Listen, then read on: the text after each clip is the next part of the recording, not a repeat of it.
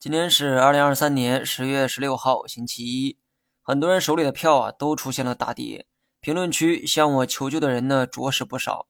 先别惦记着自己手里的票哈，这么多人都在亏损，说明问题啊出在市场。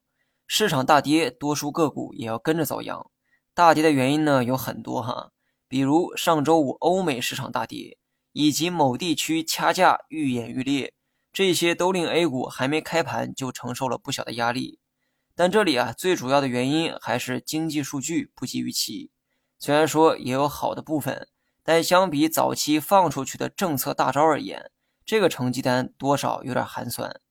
长线问题呢就不谈了，估计多数人只想知道短期如何应对。从技术面来看，大盘纠结之后，还是选择了向下的变盘方向。你可以寄希望于有突发利好来挽救目前的局势。但这种事情啊，终究是无法预测。希望大家尊重概率。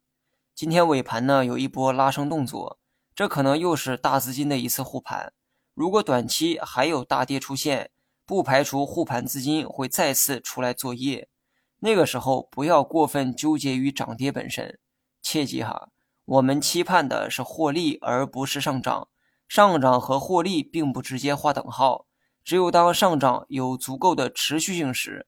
它才与获利划等号，而等上涨形成趋势需要一定的时间积累，所以呢，我对短线的建议仍是多看少动，继续按照调整预期。